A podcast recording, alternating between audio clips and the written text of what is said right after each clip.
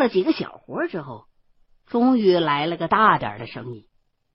一老总的公司楼下常年守着一乞丐，白天呢就在那条街上来回的要钱，晚上呢就睡在这公司大楼外墙的一个角落里头。因为大楼设计的原因，这个角落呀勉强算得上是三面墙遮挡，头顶上还有玻璃罩来防雨。这家公司的老总说不上是好善之人，但是呢也没坏到哪儿去。见乞丐可怜，也就默许了。可是，即便能挡一些风，遮一些雨，毕竟还是在户外。这乞丐也不知道是因为生病了、冻的，还是怎么的。反正到一年冬天的时候，一夜过后就死了。这死了人本身就是一件挺晦气的事儿，尤其还是在自己公司的大门口。所以，这老板赶忙自个儿掏钱把这尸体啊就给火化了。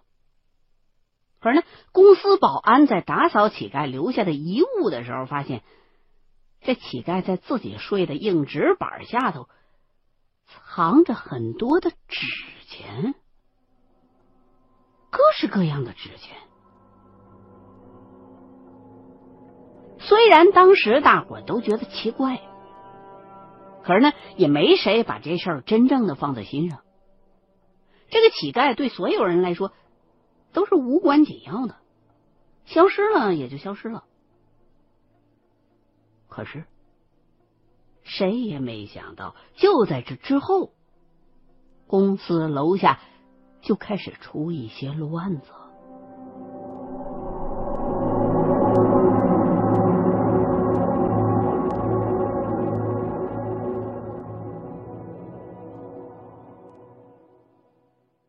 我之所以用乱子。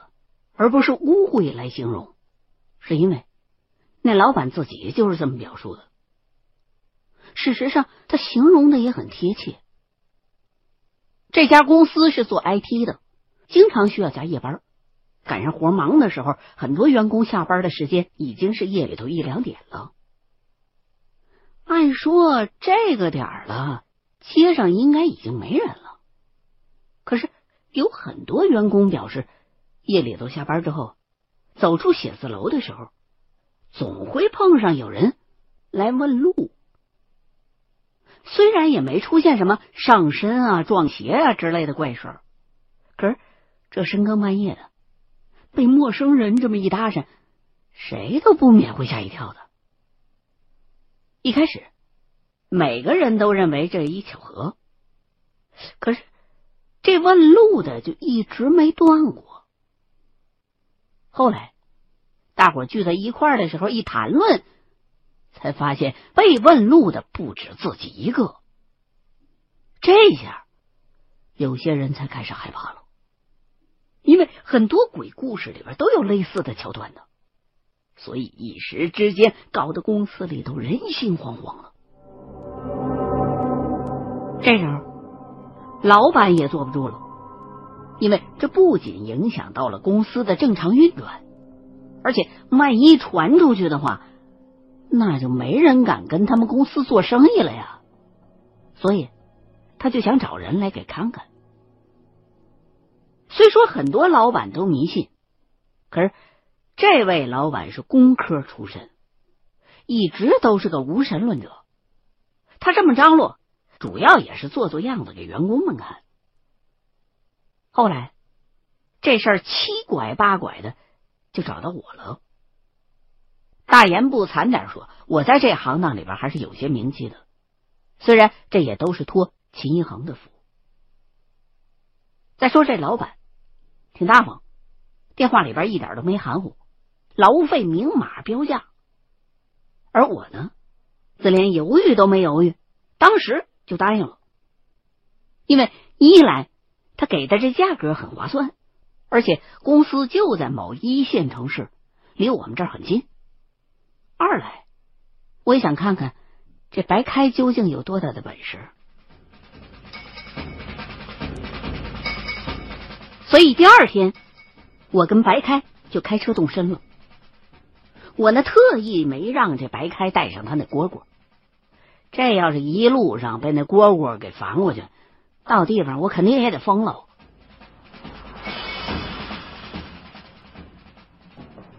在路上，我就试着跟白开套话，问他需不需要我在旁边帮着忽悠忽悠。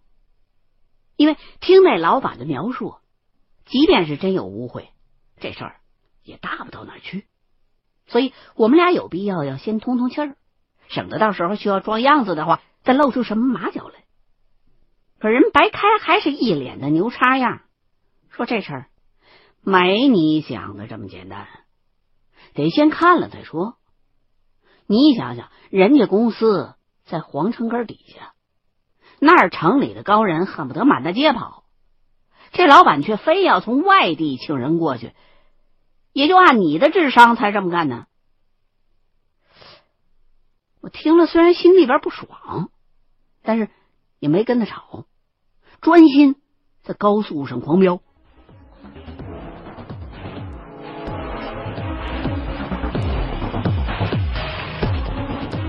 进了城，堵车把我们俩给憋个够呛。等到了那幢办公楼下头的时候，比预计的时间足足晚了仨小时。那老总，早已经恭候多时了。一看这时间已经到饭点了，我们就就近。找了一家饭店，三个人边吃边聊。这老总果然是一派高知范儿，挺年轻的，话里话外没提多余的事儿，先把事情又讲了一遍，然后又阐述了他自己的分析，说这事儿很有可能是某个犯罪团伙来踩点儿，他呀已经做好了报警的准备了。哎呀，我听着就觉得这事儿不太妙了。要知道，像这老板这样的人，思维都非常的明晰。想从这类人手里头拿钱，我们俩必须得拿出非常合理跟直观的解释来。不像一般人，事儿本来不大，结果自己把自己给吓得够呛。我随便在旁边一扇风一点火，哎，他就玩命的给你掏钱。吃过了饭，老总带我们俩参观了一下他的公司。这时候已经是快晚十点了，他们公司那员工啊，还是待在这儿不少，一个个都跟看怪物似的看着我们俩。估计也是听说了会有什么高人来。白开呢？左顾右盼的扫视了一番，可是我看他那眼神儿，明摆着就不是在看宅子呢。他光盯着那几个漂亮的女员工看了。我在旁边也不好提醒他，只能是一直忍着，直到下楼。这时候，街上的行人还是不少。街面上也还是挺热闹的。老总把我们俩带到乞丐生前露宿的那个外墙角落之后，交代了两句，就说自己还有很多公务，就先闪人了。我不知道白开看出来什么没有，反正我打了半天，觉得这儿就是个再普通不过的墙角啊，就问白开。这地儿有什么说法吗？白开想了想，就问我：“哎，缺心眼儿，你说楼上那挺漂亮的女员工有没有违潜规则呀？”我去，我差点吐血，干脆把嘴闭上，也不搭理他了。指望他，还不如我一个人看呢。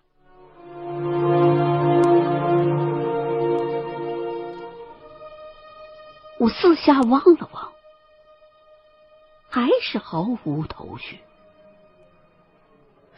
就试着开始想象，如果秦一恒在这儿的话，他第一步会做什么？琢磨了一下，我忽然就想到了，那肯定是等街上的这些人全都走光呗。于是。我干脆就坐回到了车里头，抽着烟，打发时间。过了一会儿，白开也走过来，开车门进后排，往后座上就是一躺，像是在闭目养神。过了半天，忽然来了一句：“哎，缺心眼儿，我给你讲故事吧。”说完，也不等我回应，就自顾自的讲了起来。说是在早前啊，城市发展还没像现在这么快的时候，周边有很多虽然不是荒郊野岭，可是也少有人烟的地方。有个出租车司机，傍晚的时候拉了一趟大活。就是跑了一个这么个地方，客人下了车之后呢，他就得空车回去。那时候查酒驾还没像现在这么严。出租车司机到了地儿之后，觉得反正这一趟也挣了不少了，干脆开着开着把这车呀往道边一停，就自顾自的喝起小酒来了。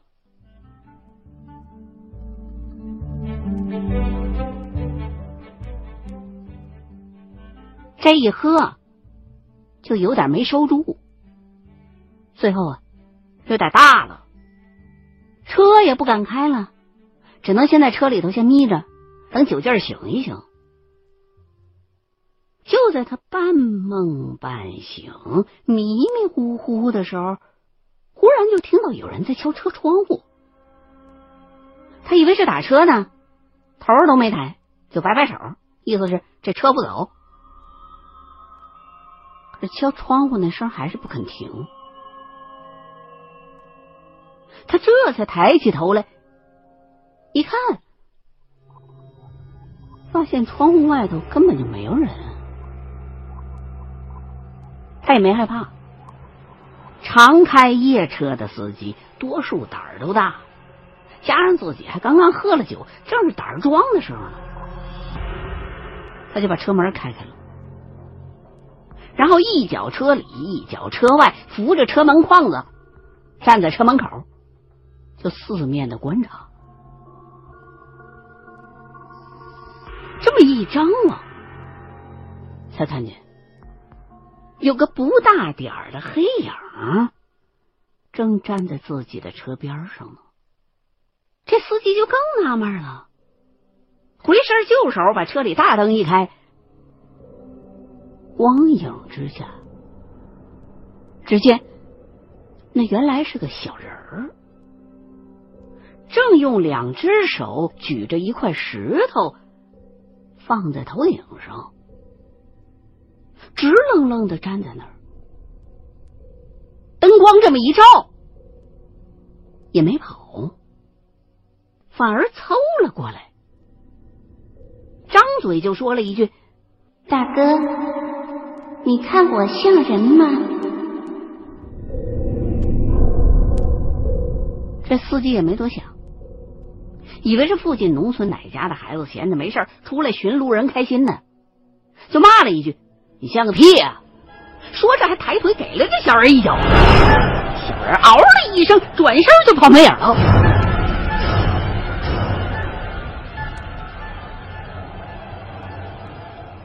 司机骂骂咧咧的坐回到车里头，一回想这事儿，才开始反过味儿来。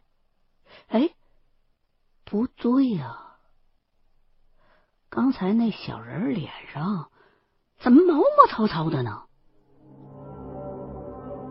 而且身量也比正常人小太多了吧？他就开始害怕了，这时候也不管酒劲儿过没过了，起步加油就往家里边狂飙。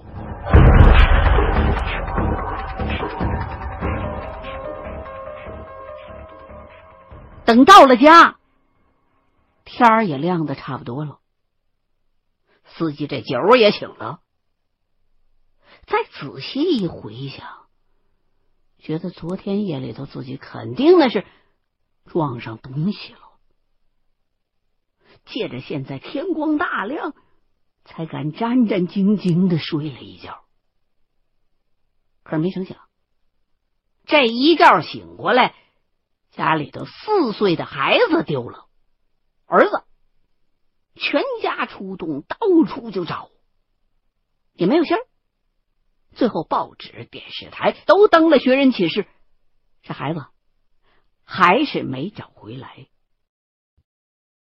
本来呢，我是没打算听白开西讲的，可是听着听着，还是渐渐的被他讲的这些情节给吸引住了。所以听到这儿，我就问：这司机撞见的到底是啥呀？白开才坐起身来回答我说：“还能是啥？兔子精呗。以前这样的事儿多了去了。那些有点灵性的动物，往往都会悄悄的修炼，到了一定时日。”就需要过这么一个坎儿，才能化成人形的。嘿嘿，我听着觉得挺新鲜。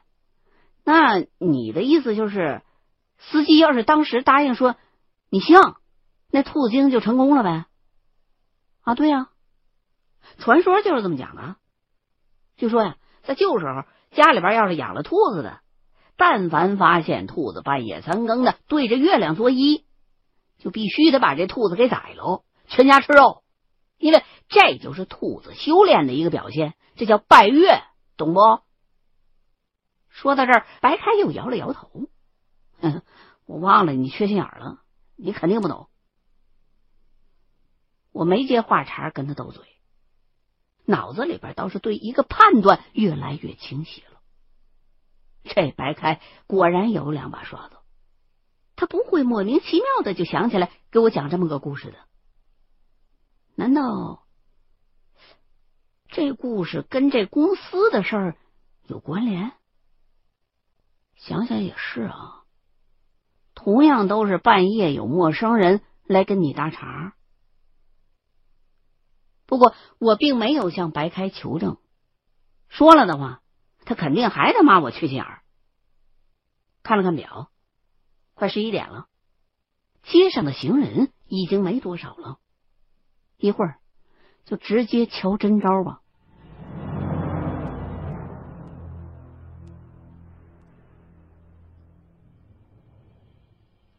差不多十一点半，白开先下了车，然后就跟小偷似的在那楼边转悠了半天，最后居然一屁股坐在了那个死过人的角落里边。哎，我一看我都嫌脏。觉得那地方指不定有多少人会随地小便呢，就没过去，只是坐在车里头远远的瞄着他。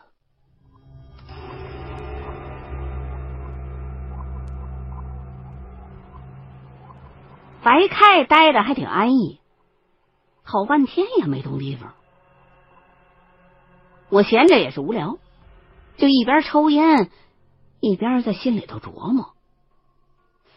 这事儿要真跟污秽有关的话，会不会是过路的游魂见那乞丐缩在墙角，挺可怜的，就随手给了他点零钱呢？这就是那些纸钱的来历啊！正乱七八糟的猜想呢，那边白开忽然站了起来，冲我大喊：“徐心儿！”快上楼去他们公司问问谁他妈给人指路的时候收钱了！我一看这架势，摆明了要出事儿啊！一刻没敢耽搁，下车直接就冲进了大楼。按完键，等到电梯下来，门一开，里边不少人，估计是到点下班的员工。我上前就逮住了一个看着面熟的：“你们公司谁给人指路要过钱啊？”那人被问的一愣，连连回答说自己不姓钱。哎，我无语，只好又问了一遍。这位还是摇头。我只好乘电梯又上了楼，去那家公司。一进办公室，就看到人几乎都已经走光了，只剩下几个员工一边收拾东西，一边在那闲聊呢。我干脆就直接喊着问他们谁收过指路钱，没想到其中真有一个人的脸色立刻就变了。不过他并没有立刻承认，只是回避着我的眼神我们这行说是跟污秽打交道，但主要还是跟人。这几年下来，形形色色的我见多了，显然这人心里边有鬼。我也不再细问，拽着他直奔楼下。白开那边不知道状况如何，我怕耽误时间了。这人也没反抗，估计是他们老板交代过，全体员工都要尽量的配合我们。到了楼下。只见白凯已然堵在大楼门口那块守着了。见我带了人下来，他也心知肚明，二话不说，当即从兜里边掏出一把小刀来，冲我说了一句：“去买点创可贴。”然后就直接朝着这个职员招呼了过来。这白开本来就是一身的脾气，如今又是一副这样的架势，那职员被吓得立刻就往我身后的躲。我宽慰了他两句。就把他往前面一推，然后开车去找附近的药店。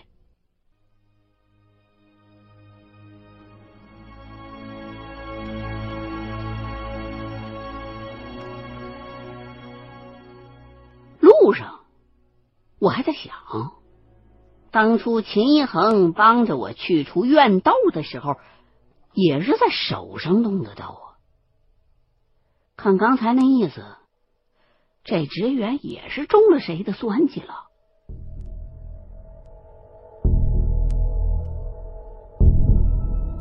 到了药店，买好了创可贴，急三火四的把车开回来，一看，那俩人竟然肩并着肩的蹲在路边，正勾肩搭背的在那一块抽烟呢。我再次无语。给白开递创可贴的时候，我就悄声的问他：“这人什么情况？”白开嘿嘿一乐：“ 我都跟这哥们谈好了，完事儿之后他给三万。”也不知道他是怎么忽悠的人家，我也懒得打听，看他好像还挺有把握的，我就又回到了车上去歇着了。没过一会儿，白开就带着这位也走过来，拉开车门上了车。俩人谁都不吭声。我从后视镜里边往后看了看，也没见那人身上哪有伤口。就这么的，沉默了足有十分钟。白开忽然说道：“哎，哥们，你看。”我没骗你吧？那人连忙哎哎了两声。哎呀，哎呀，大哥，你可救了我的命了！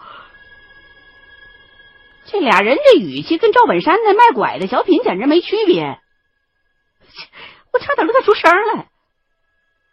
可是，当我顺着他俩视线的方向扫了一眼之后，笑声。马上就憋回去了。那个角落现在好像有点不对劲儿，因为距离比较远，看不太清晰，感觉是那儿好像是有个什么动物正在上蹿下跳的。可是甭管怎么跳。好像都只是在原地蹦的。